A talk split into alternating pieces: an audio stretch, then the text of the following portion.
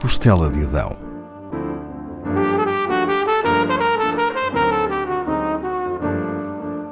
Com Paula Castelar.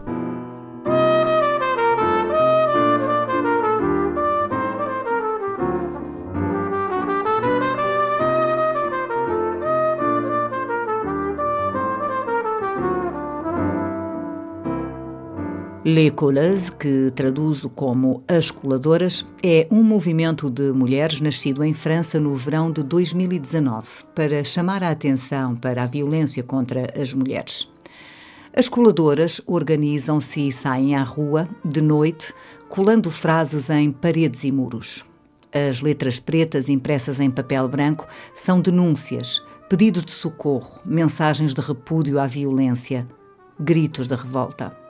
À luz do dia, os transeuntes deparam-se depois com frases como Le silence tue.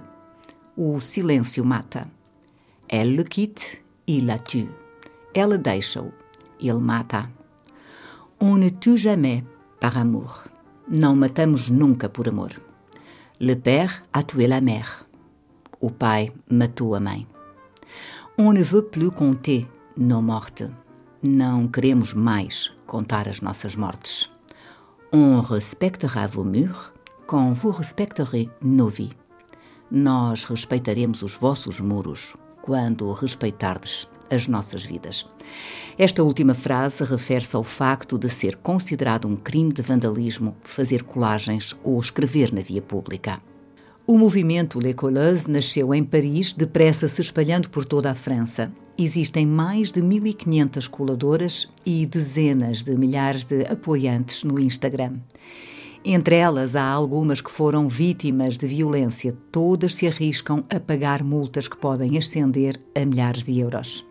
Ainda assim, são cada vez mais as denúncias de violência nas paredes de cidades francesas. E não só.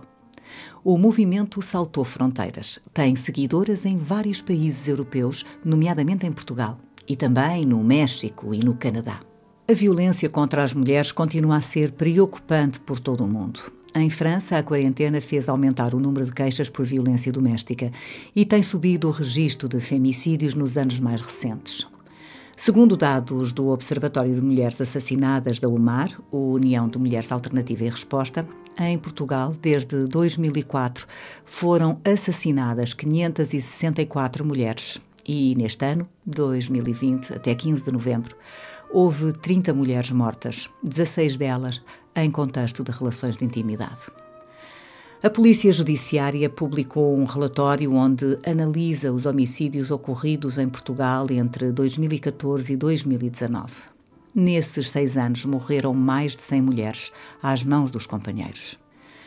As coladoras ou as originais Les Colleuses saem à rua para que o tema da violência contra as mulheres não caia no esquecimento e seja uma prioridade tratá-lo.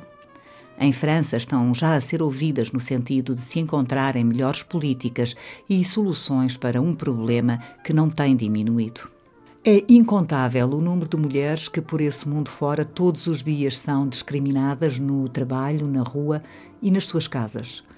Muitas vivem aterrorizadas no meio onde deveriam sentir-se protegidas o familiar. É precisamente nesse meio que muitas meninas passam à idade adulta abruptamente, de modo cruel, tudo em nome de se preservar a tradição. Em 2019, no nosso país, 129 raparigas foram vítimas de mutilação genital, segundo números divulgados pela Unicef portuguesa.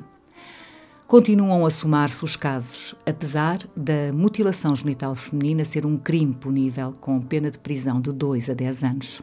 Numa entrevista dada ao Jornal Expresso em novembro de 2020, Beatriz Imperatori, diretora executiva da Unicef Portugal, defende a necessidade de se formarem profissionais de saúde e de ensino no sentido de estes conseguirem identificar sinais de uma possível mutilação genital. Normalmente são parentes aqueles que tratam da mutilação das meninas. O ato costuma ocorrer em período de férias quando vão visitar familiares. Segundo dados referidos na mesma entrevista de Beatriz Imperatori ao Expresso, um estudo de 2015 da Faculdade de Ciências Sociais e Humanas aponta os seguintes números. No nosso país, 8.500 mulheres foram ou serão sujeitas à excisão. Na União Europeia há 500 mil mulheres excisadas e 180 mil estão em risco a cada ano que passa. 2020 foi um ano que dificilmente esqueceremos. As vidas de todos nós foram fortemente marcadas por uma pandemia, com períodos de confinamento e o recurso ao teletrabalho a ser uma realidade para muitos. Isso não melhorou o cotidiano familiar de terror em que vivem algumas mulheres. Mas há cada vez mais gente desperta para essa realidade.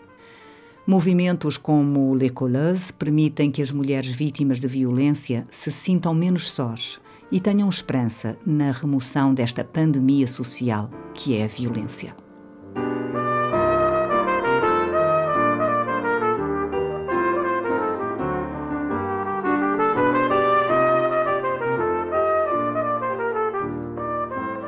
Da Costela de Adão, com Paula Castelar.